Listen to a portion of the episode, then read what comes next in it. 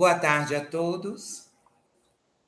Que Jesus nos abençoe e nos envolva num clima de paz, num clima de harmonia. Nós precisamos cultivar a calma, a serenidade, a harmonia, o equilíbrio sempre. Então, escolhemos essa página do Evangelho, a parábola do amigo importuno, para refletirmos juntos. Está registrada também e comentada por Rodolfo Caligares no seu livro Parábolas Evangélicas.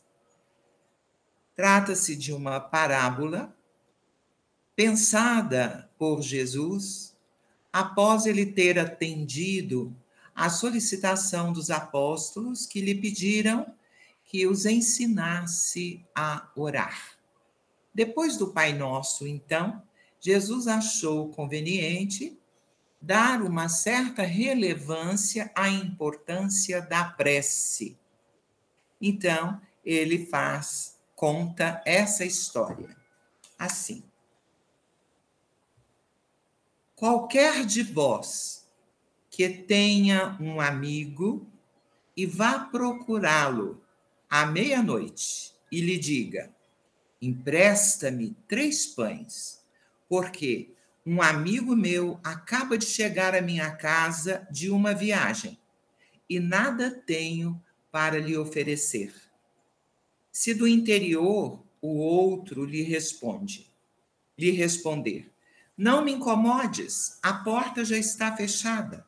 Eu e meus filhos estamos deitados. Não posso levantar-me para dar a você os pães. Se perseverar em bater, embora ele não se levante para lhos dar por ser seu amigo, ao menos por causa da importunação, se levantará e lhe dará quantos pães precisar. Portanto, eu vos digo: pedi e dar-se-vos-á, buscai e achareis, batei e abre-se-vos-á. Pois todo o que pede, recebe, o que busca, acha, e ao que bate, abrir-se-lhe-á. Qual de vós é o pai que, se o filho pedir um peixe, lhe dará em vez de peixe uma serpente? Ou se pedir um ovo, lhe dará um escorpião? Ora, se vós, sendo maus, Sabeis dar boas dádivas aos vossos filhos, quanto mais o vosso Pai Celestial dará um bom espírito aos que lhe o pedirem. Está registrado no Evangelho de Lucas, capítulo 11, versículos 5 a 13. Então, Rodolfo Caligares comenta o quão confortadora é essa parábola, porque nos mostra o caráter amoroso e paternal de Deus. É aí retratado por Jesus de forma clara, num contraste gritante com as concepções daquele tempo, quando imaginávamos que Deus, o Pai Criador, não passava de um tirano, de um déspota cruel, irritado, que sempre estava disposto a castigar e a destruir.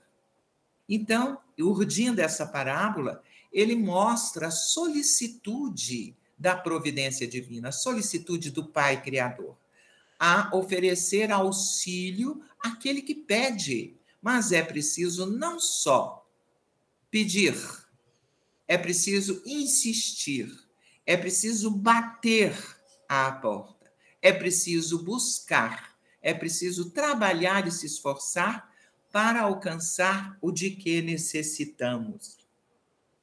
E ele ainda realça que se nós mesmos precisamos de algum serviço ou de algum favor, até de um adversário, quando nós sabemos pedir com tato, com diplomacia, com clareza, com lucidez, e até com insistência, muitas vezes podemos ser atendidos. Quanto mais se pedirmos a um amigo ou ao próprio Pai que nos ama infinitamente. Então ele realça o quanto Deus Pai Criador nos ama e ele reforça aquela outra parábola que trata do filho pródigo, quando ele diz assim: Se em vez de apelarmos para um amigo, o fizermos para o nosso pai, maior ainda será a certeza do atendimento. Sim, ainda que seja um filho mau e ingrato, cometa erros sobre erros, envergonhe a família com seus desvarios, ou abandone a casa para entregar-se mais livremente às suas perversões, sem por isso o pai deixará de correr ao seu encontro, tão logo o saiba arrependido e em sofrimento, para lhe dar tudo o de que necessite, antes mesmo que ele lhe exponha suas misérias. Então, mostra aí a parábola, o trecho da parábola do filho pródigo, em que o pai, quando percebe que o filho que retorna à casa está em sofrimento, ele vai ir ao encontro dele com grande satisfação e o acolhe e o abraça e lhe dá tudo de que ele necessita. Então, a generosidade, a magnanimidade, o, a misericórdia divina são infinitas. Então, podemos sim nos entregar toda vez que tivermos dificuldades, que tivermos mágoa no coração, sofrimentos e desafios grandes, podemos recorrer à prece, à conversa de filho para pai, solicitando ajuda, amparo, que Deus providenciará um instrumento que possa nos amparar no momento difícil. Porque Deus se serve da criatura para ajudar a criatura. Quantas vezes somos ajudados por amigos? Quantas vezes somos amparados por uma palavra, por um gesto, por um exemplo, por uma leitura? Então, há sempre recursos da bondade divina em nosso favor. Então, nós nos lembramos de um caso de Chico Xavier, em que nós sabemos que Chico Xavier passou uma temporada de grandes lutas com a enfermidade. Ele tinha uma angina, uma dor no coração muito grande.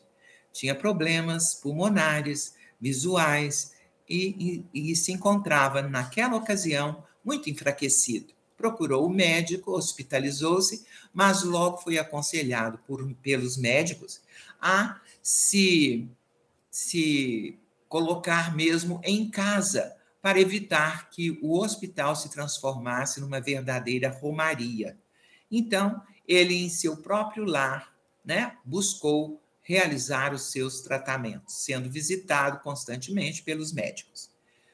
Então, certa noite, ele, em sono, pôde perceber a presença de uma entidade luminosa, muito bela, muito é, envolvida numa, numa, é, numa aura de luz e se manifesta para Chico. E ele pergunta: Quem é você? Eu não a estou reconhecendo.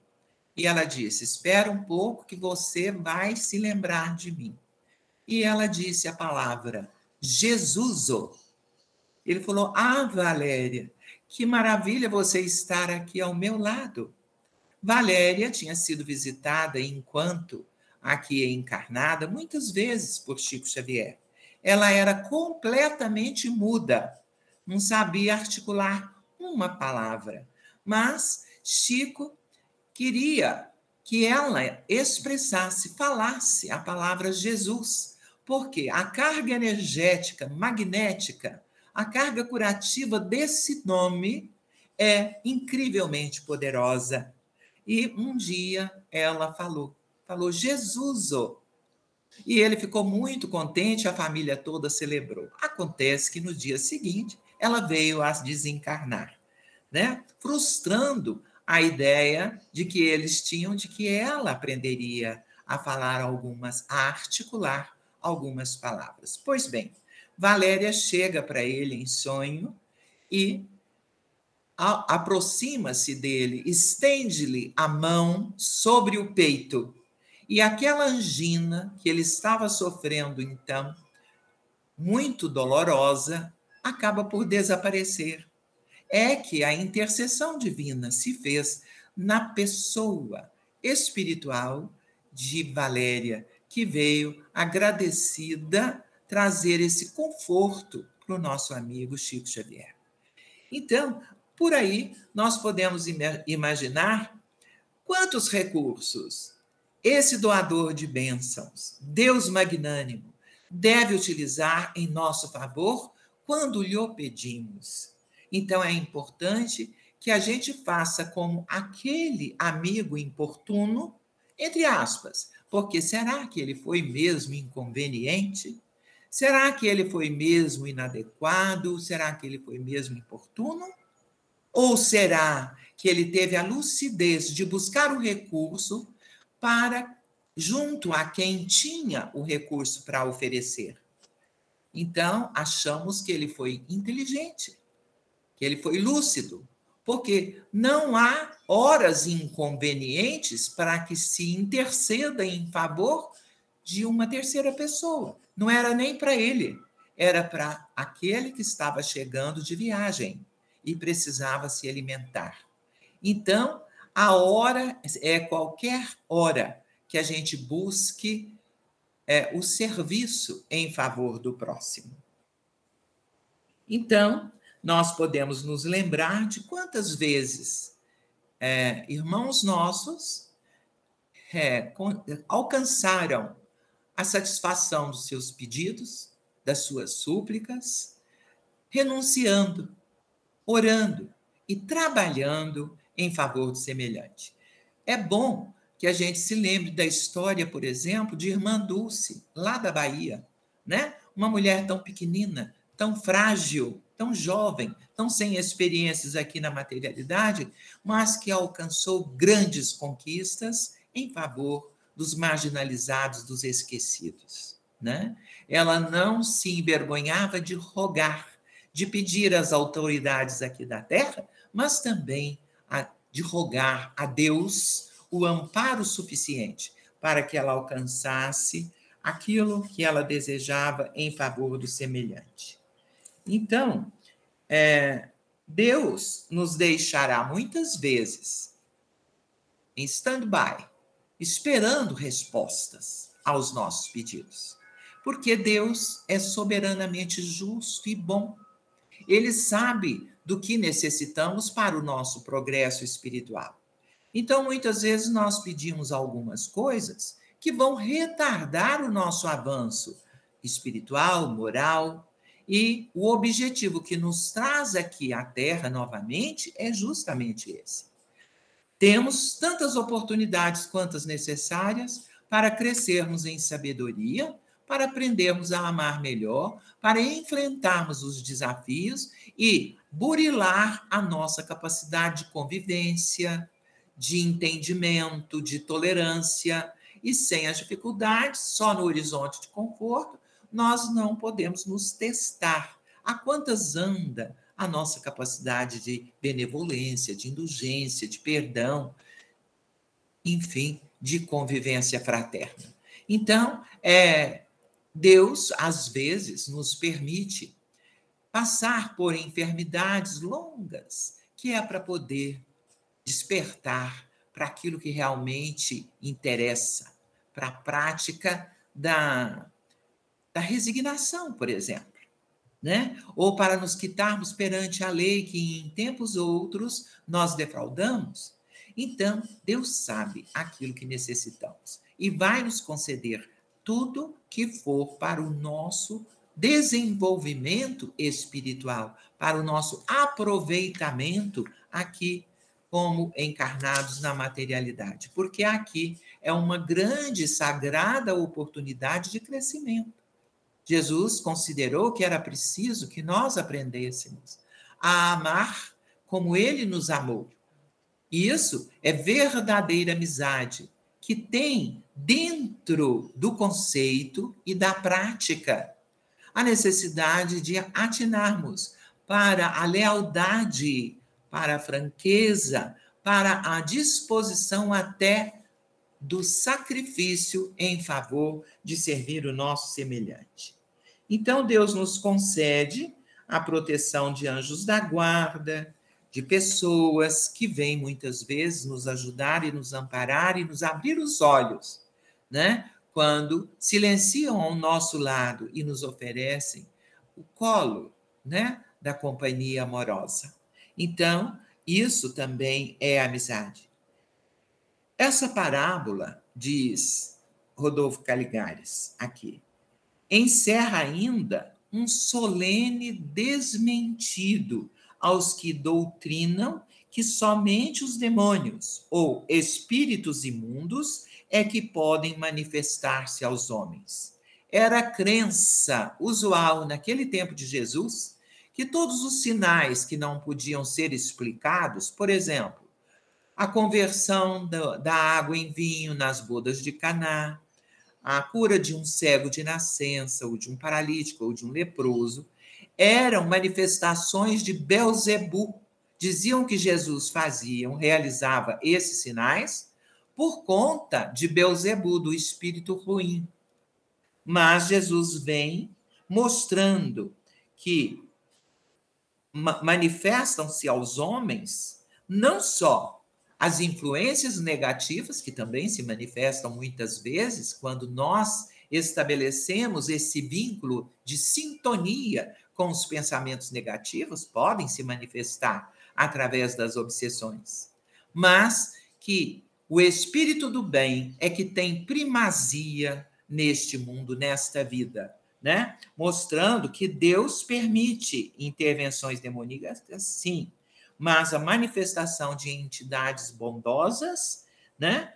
É, acontece e Jesus vem nos esclarecer quando ele diz: que se nós que não somos tão perfeitos assim, quando o nosso filho nos pede pão ou peixe, nós nos ofere oferecemos a ele cobra, serpente? Não. Quanto mais Deus nosso Pai, quando nós lhe pedimos a assistência de um espírito bom, ele não vai nunca trair a nossa fé e confiança e dar para nós a, um, um, a influência de um espírito negativo.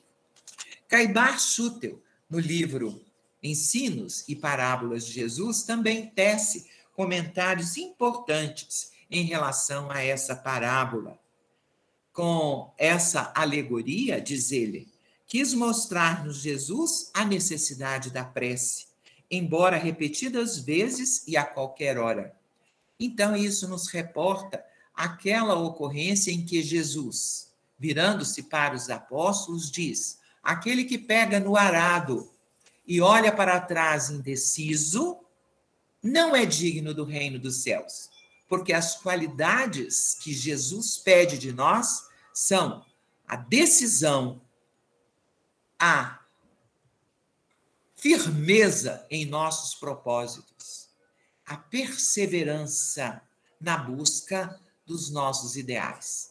Então, é preciso ser firme, é preciso cultivar a lucidez, é preciso ler, estudar, compreender, dilatar o nosso entendimento, para que possamos fazer jus a essa sagrada oportunidade de existir, desenvolvendo dentro de nós a gratidão, porque gratidão é humildade, reconhecer as bênçãos que nos chegam, reconhecer a solicitude divina, a providência que está sempre nos oferecendo aquilo de que precisamos para o nosso crescimento.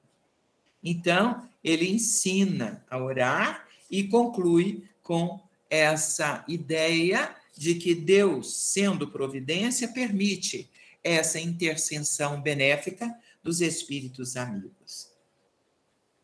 Já no tempo de Jesus, diz ele, mesmo entre os discípulos, a superstição do diabo não raro sufocava a predominância que os espíritos bons tinham, mormente quando chamados para um ato de caridade ou de ciência. quantos, né, obsediados foram libertados por Jesus ou pelos apóstolos, por influência do bem? Então, é preciso que a gente considere isso. É, Jesus, que veio à terra, diz Caibá Schutel, para anunciar a palavra de Deus, do Deus de amor, não podia deixar de combater esse erro, em que se achavam aqueles que mais tarde teriam de ministrar aos homens a sua doutrina de perdão e de caridade. Então precisava que Jesus esclarecesse que a influência benéfica é que tem a primazia nesse mundo. Apesar das guerras, apesar da corrupção, apesar dos desmandos, das endemias e das pandemias. A primazia é do bem, porque o bem é regra imutável do Criador. A parábola do amigo inoportuno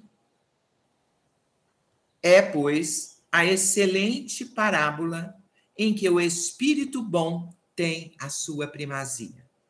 É claro que, se o nosso Pai é incapaz de nos dar uma, ser, uma serpente quando lhe pedimos um peixe, Deus, que é nosso Pai espiritual, não nos pode dar um espírito ignorante, atrasado, quando lhe pedimos um espírito bom. Então, são essas as reflexões tão dilatadas, tão abrangentes dessa parábola muito rica, né? Que faz que a gente observe a importância da verdadeira amizade, do amor que Deus, a providência, o Criador tem para conosco e que há um plano maior, há um plano divino, né? Deus nos conhece, sabe daquilo que necessitamos. Portanto, esse registro de Lucas destaca as implicações existentes nos relacionamentos entre amigos, os quais esses relacionamentos, vezes sem conta, são submetidos a testes. Que testes seriam esses? Muitas vezes, perante a ingratidão, a decepção, nós nos tornamos até céticos em relação à amizade. Mas a amizade é uma virtude, a amizade é algo importantíssimo para que a gente vá treinando naquele, naquela outra meta de amar incondicionalmente, como Jesus nos amou. É por meio da convivência, da lealdade, do compromisso com o bem-estar do nosso próximo, é que nós vamos alargando o potencial de solidariedade e de verdadeira fraternidade. Quando nós agimos sem interesse próprio, mas pelo bem do nosso semelhante. O amigo considerado inoportuno, então, não só porque busca amparo em hora tardia, no momento de descanso, mas também para resolver problema de uma terceira pessoa, que por sua vez lhe busca concurso fraterno, não é de forma alguma inoportuno, porque se há verdadeiros laços de amizade, todas essas coisas difíceis, como hora tardia, como buscar para o outro, isso aí será ignorado e aquele que pede será sempre atendido.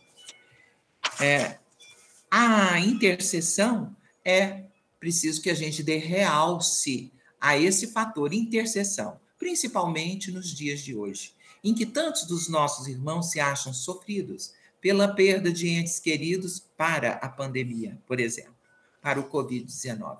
Nós não podemos pessoalmente confortá-los, mas podemos interceder por eles através da prece, pedindo consolação, resignação, entendimento sobre o plano divino, né? Entendimento e aceitação daquilo que não pode ser modificado. Então, podemos nos acalmar e serenar o espírito para poder vivenciar cada experiência de uma forma mais humanizada, melhorada, em união mais íntima com o sagrado, com Jesus. Né? Nós estamos também testemunhando um período de guerra, um período de grandes aflições em país distante. Não podemos estar lá para confortar as famílias que perderam entes queridos, mas podemos orar intercedendo por eles para que a espiritualidade amiga acolha acolha aqueles que passam para outra dimensão, do mesmo jeito que acolham também com presença espiritual confortadora aqueles que perderam para a guerra os entes queridos.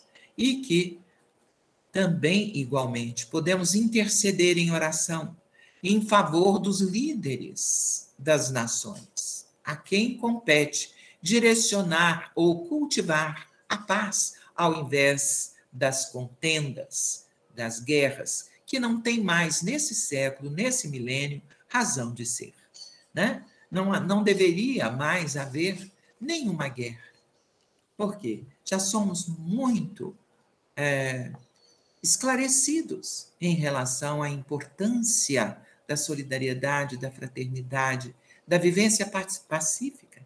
Importante que a paz que deve nascer dentro de nós se reflita fora de nós. Então, esses líderes das nações, de quem depende apertar ou não o botão da guerra ou da paz, possam ser amparados, influenciados, inspirados pela espiritualidade suprema, pela espiritualidade angélica em favor de toda a humanidade, trabalhando a mente e o coração, o sentimento dessas personalidades.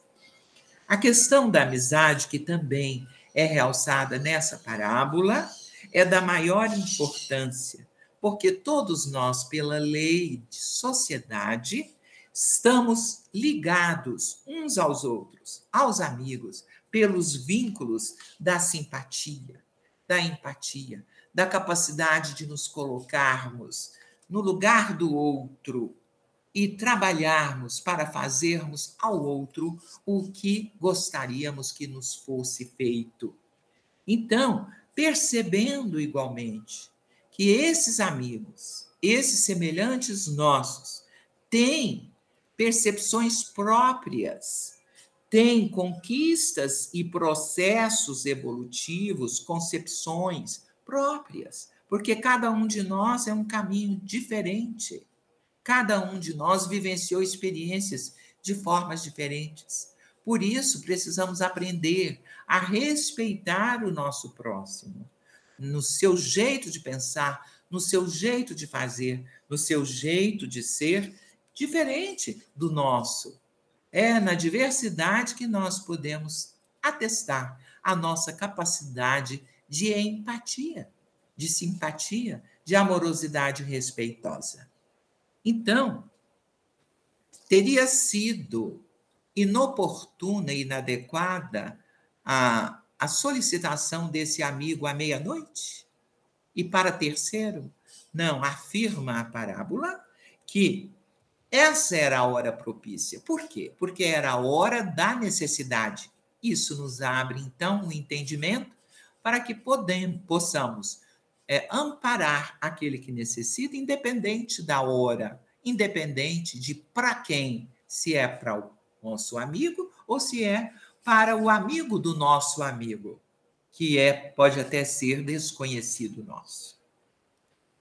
E também nos leva a refletir que quando um nosso amigo nos ofende, quando nos decepciona, é preciso, é necessária a presença da compreensão e da tolerância, visto que cada um de nós é diferente, embora pertençamos a uma mesma família humana, e que a prioridade é o estabelecimento da paz, da convivência pacífica uns com os outros. Importante, então, refletir sobre o poder de pedir, de buscar, de achar, abrir a oportunidade de servir. E que não basta só pedir, é preciso bater, é preciso buscar, é preciso trabalhar e esforçar para alcançar o nosso desiderato. Isso nos reporta a um outro episódio, também do Novo Testamento. É quando Jesus se encontra ele está a caminho com os apóstolos. Ele se encontra com a mulher estrangeira. nós sabemos que a mulher no tempo de Jesus nem entrava no censo. Ela não era nem contada, muito menos a mulher estrangeira. Havia um, uma desqualificação completa a respeito da mulher. E uma mulher estrangeira aborda Jesus enquanto ele caminhava junto com os apóstolos e pede que ele cure a sua filha, que está enferma. Jesus finge que não escuta, ele finge que é para poder esse fato ser registrado e servir até hoje para nós de reflexão. Então, ela não desiste, continua insistindo, mas mestre, Rabi, ampara minha filha que se encontra gravemente enferma. Eu venho buscar ajuda ao seu lado com o Senhor. Os apóstolos irritados, porque também tinham aquela mentalidade de que mulher estrangeira, mulher não valia nada e muito menos a estrangeira, diz para Jesus: dispensa logo essa criatura. Aí Jesus para e resolve escutar a mulher e diz assim para ela: mulher, não fui enviado a não ser para as ovelhas perdidas de Israel. Não convém tirar o pão dos filhos e atirá-los aos cachorros. São palavras de Jesus, impactantes. É que naquele tempo, cachorros era o termo utilizado para aqueles que não eram judeus, que eram pagãos, que eram estrangeiros, que não eram, que não cultuavam o Deus único. E Jesus coloca que ele viera para cuidar dos interesses daquela nação judaica. Mas a mulher não se cala.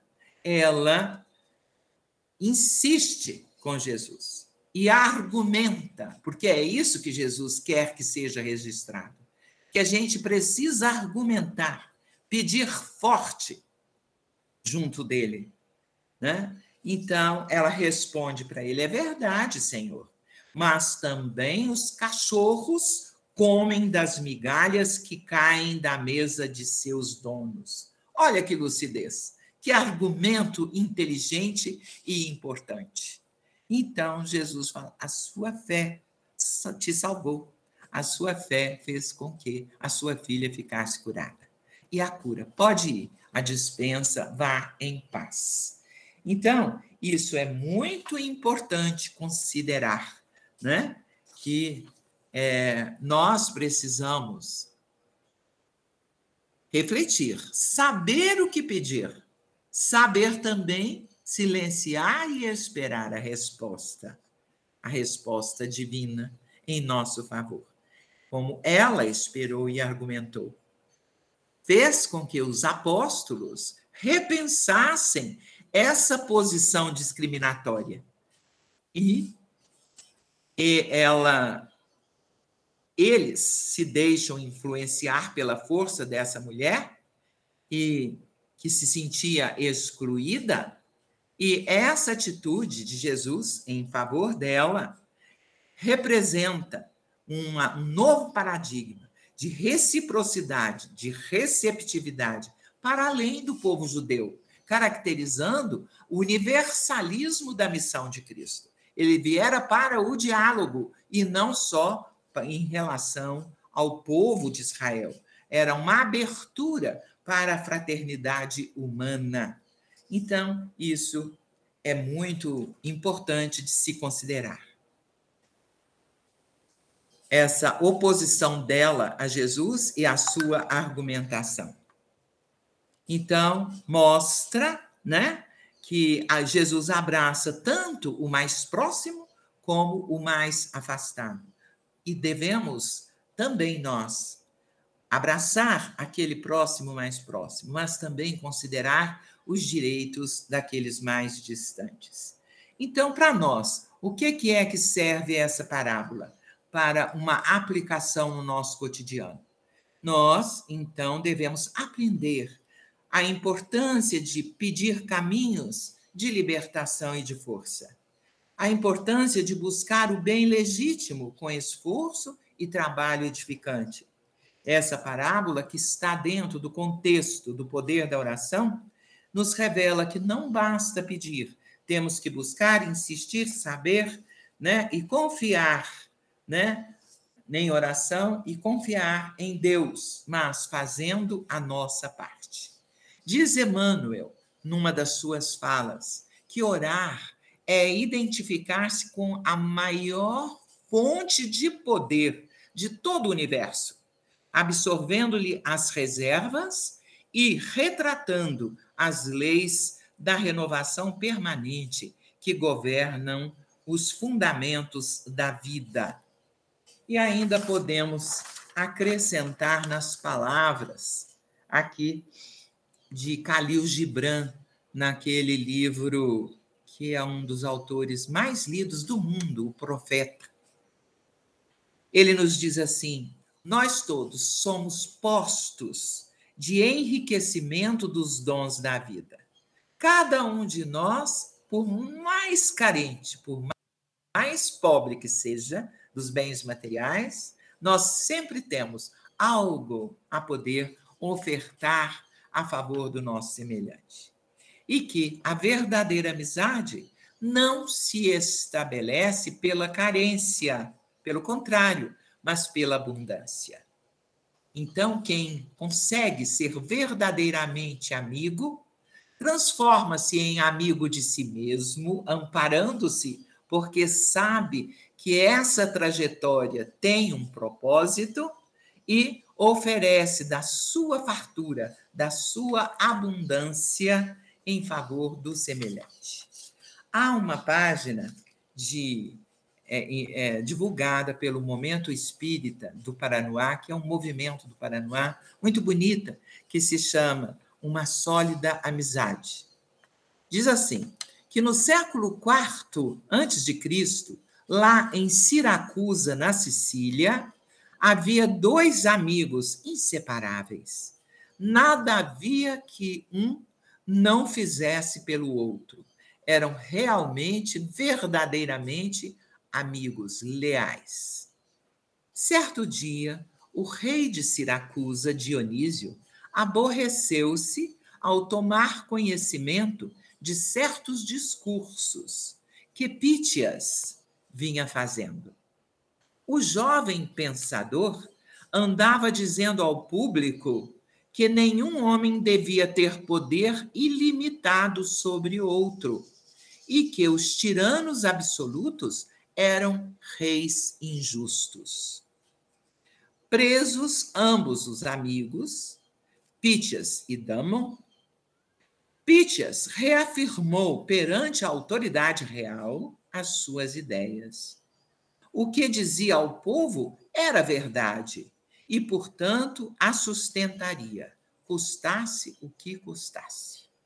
Porque o dizer de Pítias era sim, sim, não, não ele tinha um ideal de cultuar a verdade. Acusado de traição, Pítias foi condenado à morte. Como seu último desejo, pediu ao rei que o deixasse dizer adeus à sua mulher e filhos e pôr os assuntos domésticos em ordem. Dionísio riu do desejo do condenado. Vejo que, além de injusto e tirano, você também me considera um tolo. Se sair de Siracusa, tenho certeza que nunca mais voltará, disse o rei. Foi nesse momento que Damon adiantou-se e ofereceu-se como garantia. Ficaria em Siracusa como prisioneiro até o retorno do amigo. Pode ter certeza de que Pítias voltará nossa amizade é bem conhecida. Eu ficarei aqui. Ainda um tanto desconfiado, Dionísio examinou os dois amigos, alertando Damon que se Pítias não voltasse, ele morreria em seu lugar. E aceitou a oferta. Pítias partiu e Damon foi atirado na prisão. Muitos dias se passaram. Pítias não voltava e o rei foi verificar como estava o ânimo do prisioneiro. Estaria arrependido de ter feito o acordo? Seu tempo está chegando ao fim, sentenciou o rei de Siracusa. Será inútil implorar misericórdia. Você foi um tolo em confiar em seu amigo. Achou mesmo que ele voltaria para morrer? Com firmeza, Damon respondeu: É um mero atraso. Talvez os ventos não lhe tenham permitido navegar. Talvez tenha tido um imprevisto na estrada. Guardo a certeza que, se for humanamente possível, ele chegará a tempo. Dionísio admirou-se da confiança do prisioneiro. Chegou o dia fatal. Damon foi retirado da prisão e levado à presença do carrasco. Lá estava o rei, sarcástico, gozando sua vitória. Parece que seu amigo não apareceu. Que acha dele agora? perguntou. É meu amigo, confio nele, foi a resposta de Damon. Não terminara de falar e as portas se abriram, deixando entrar Pítias cambaleante. Estava pálido, ferido, e a exaustão lhe tirava o fôlego. Atirou-se nos braços do amigo. Graças aos céus, você está vivo, falou, soluçando. Parece que tudo conspirava contra nós. Meu navio naufragou numa tempestade depois, bandidos me atacaram na estrada. Recusei-me, contudo, a perder a esperança, e aqui estou. Estou pronto para cumprir a minha sentença de morte. Dionísio ouviu com espanto as palavras. Era-lhe impossível resistir ao poder de tal lealdade. Emocionado, declarou: A sentença está revogada. Jamais acreditei que pudessem existir tamanha fé e lealdade na amizade. Vocês mostraram como eu estava errado. E just, é justo que ganhem a liberdade. Em troca, porém, peço um grande auxílio. Que auxílio? Perguntaram os amigos, muito felizes. Ensinem-me, disse Dionísio, a ter parte em tão sólida amizade.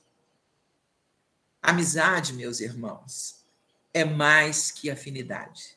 É um treino para o amor incondicional, considerado por Jesus como um chamamento para a angelitude nossa. Envolve mais que afeição. As exigências da amizade, só para relembrar, são a franqueza, a sinceridade, a lealdade incondicional e auxílio a ponto de sacrifício, que são, que representam estímulos poderosos para o amadurecimento moral, para o enobrecimento, para a qualificação da nossa humanidade. A amizade genuína requer tempo, esforço, trabalho para ser mantida é preciso aprender a desculpar as falhas do nosso amigo. É preciso que nós nos elevemos, transcendamos aquela, aquele horizonte de calmaria e acolhamos aquilo que muitas vezes é desagradável, mas que não nos não deixemos levar para o pessoal aquilo que é desconfortante, desagradável. A amizade é algo profundo. De fato, é uma forma de amor.